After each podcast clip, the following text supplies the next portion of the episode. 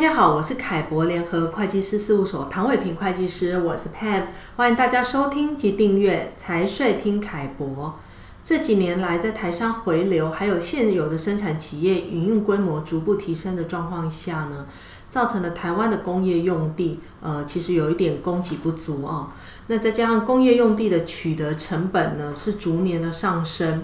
那一些新设的产业园区有点缓不济急哦，所以有许多生产企业呢，会选择将工业区立体化作为解决方案之一。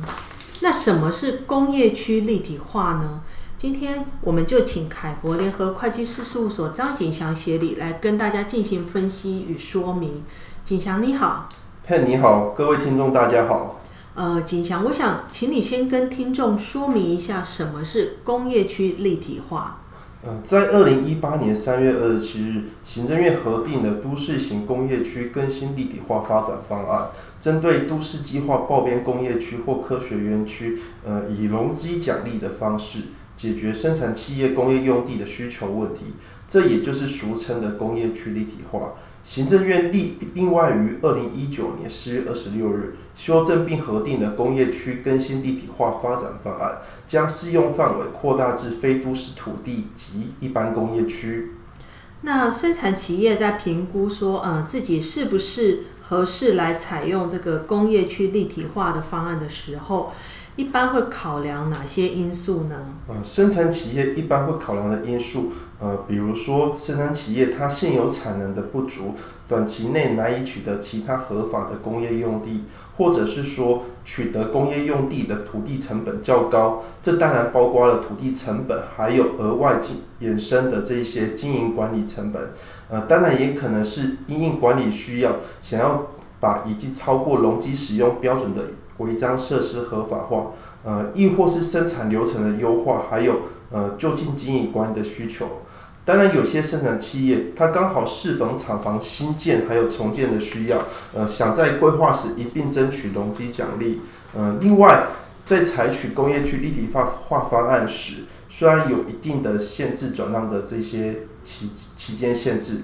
但长期而言，相较于未有容积奖励的工业用地，其实它存在着较大的一些增值空间。那呃，工业区立体化哦，它的实际效益呃是什么呢？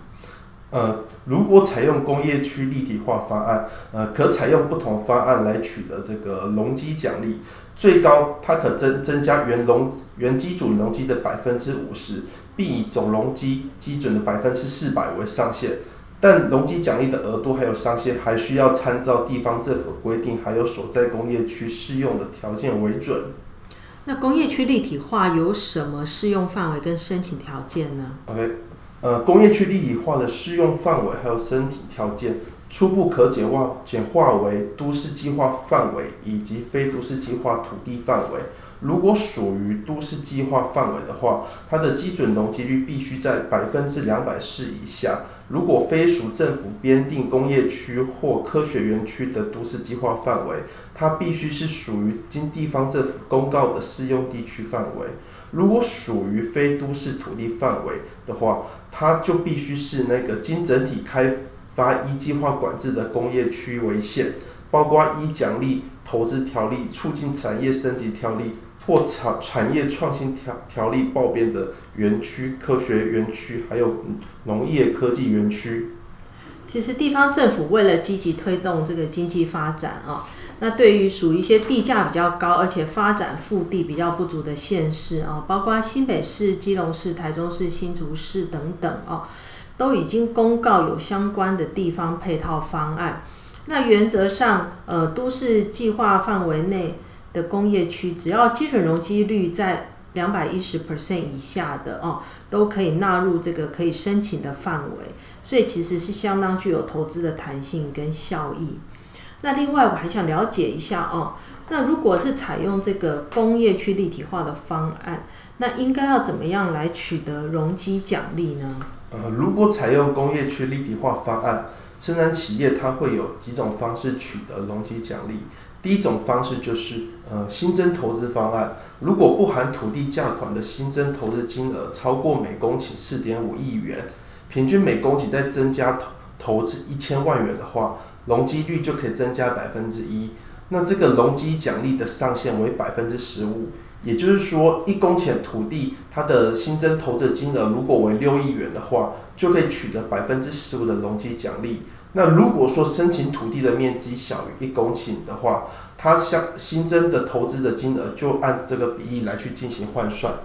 所以一般来说，如果是属于工厂新建或者是重建的这个状况哦，那在新增投资方案下呢，会相当具有优势哦。主要是因为建物投资的金额比较高，那你就可以比较容易来取得比较高的容积奖励。OK，那第二种取得容积奖励的方式为采用能源管理方案。那借由取得 ISO 五零零一能源管理系统证书，还有采用太阳能发电设备设置的方案，呃，容积率最高可以增加百分之五。但需要注意的是，它必须先呃申请新增投资方案的容积奖励的标准，才可以额外再申请能源管理方案的容积奖励。那如果说生产企业企业采用上述的新增投资方案，还有能源管理方案后，它仍有容积的需求的话，它可以采用捐赠产业空间或缴纳回馈金的方式取得容积额度，上限为该工业区的百分呃的法定容积的百分之三十。那关于工业区立体化的方案，呃，景祥这边还有什么是要提醒听众注意的呢？生产企业除了按照工业区立体化方案取得奖励容积外，呃，都市计划范围内的工业用地，它可以按照现行都市计划容积移转相关规定申请容积移转，通过容积移转机制，呃，额外增加呃相关的容积率。那另外，工业区立体化方案虽然它有它有定定防炒作机制，但原则上只要依核定计划完成使用。即取得建筑使用执照，还有奖励项目，除了有五年的产权限制外，并没有限制空间的分分户租赁行为，但它仍必须符合土地使用管制的内容。所以说，呃，招商分租其实也是一种选择的方案。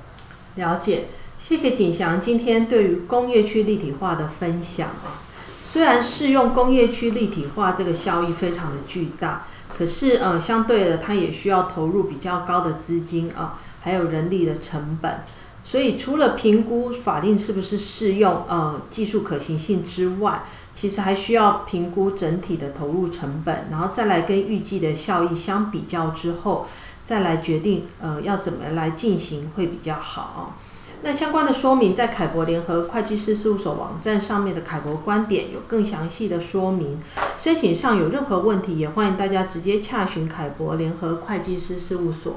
谢谢大家今天的收听。